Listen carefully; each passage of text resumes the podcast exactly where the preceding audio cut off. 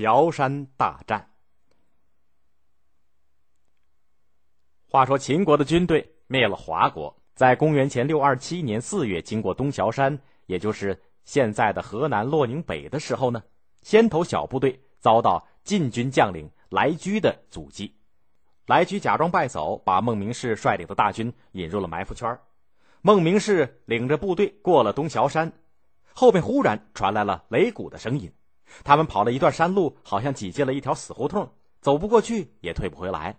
只看见山道上横七竖八的堆着不少的大木头，当中立着一面大旗，上面有一个“晋”字。孟明视吩咐士兵搬开木头，清出一条道来，放倒了那面大旗。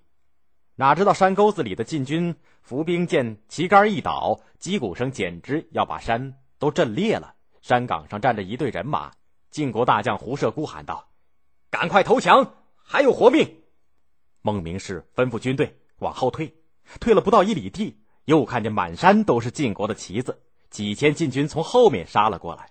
秦国的兵马只好又退了回去，他们前前后后全都被晋军堵住了，只好向左右两边的山上爬。才爬了十几步，就听见鼓声震天，一支晋国的军队在山头上挡着。先真的儿子少年将军先居。大声叫喊着：“孟明是快快投降！”爬上左山坡的秦军全都摔了下来，爬上右坡的全都跳到山涧的水里头。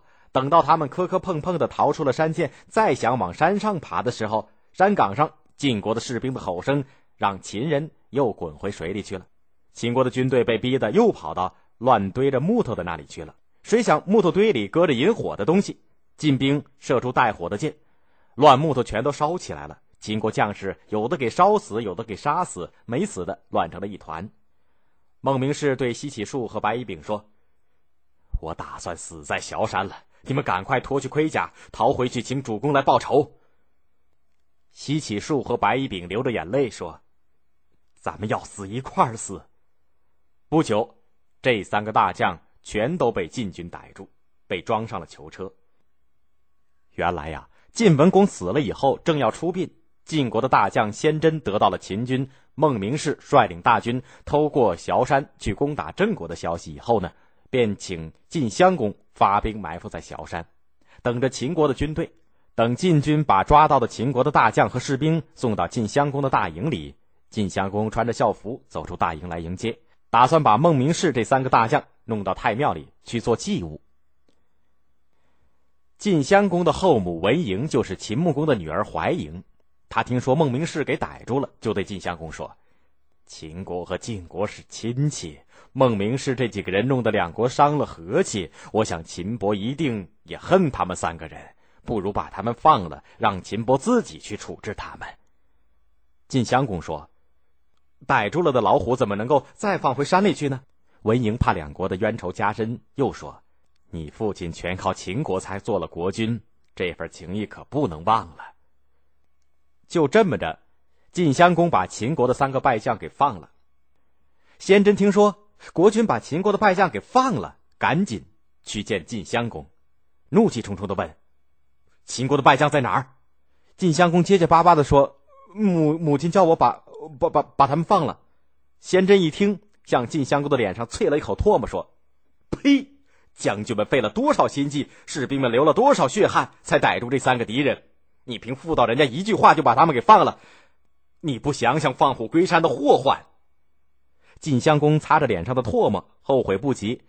大将杨楚甫说：“我去追。”先真对他们说：“你要是追上他们，好言好语的劝他们回来，就是一等大功。”杨楚甫飞也似的追了上去。孟明氏、西起数、白乙丙一直跑到黄河边，回头一瞧，有人追来了。他们瞧见一只小船停在黄河的边上，赶快跳到了船上。船舱里出来一个打鱼的，不是别人，正是秦军的将军公孙支。原来呀，简叔送走了儿子他们以后，让百里奚私下里请公孙支预备了船只，在河东接应。这会儿，公孙支看见三个人上了船，就立刻叫人开船。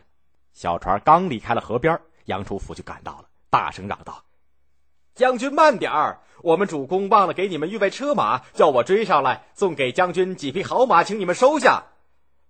孟明视向杨楚甫行了行礼，说：“蒙晋侯不杀之恩，我们已经万分感激，哪儿还敢接受礼物？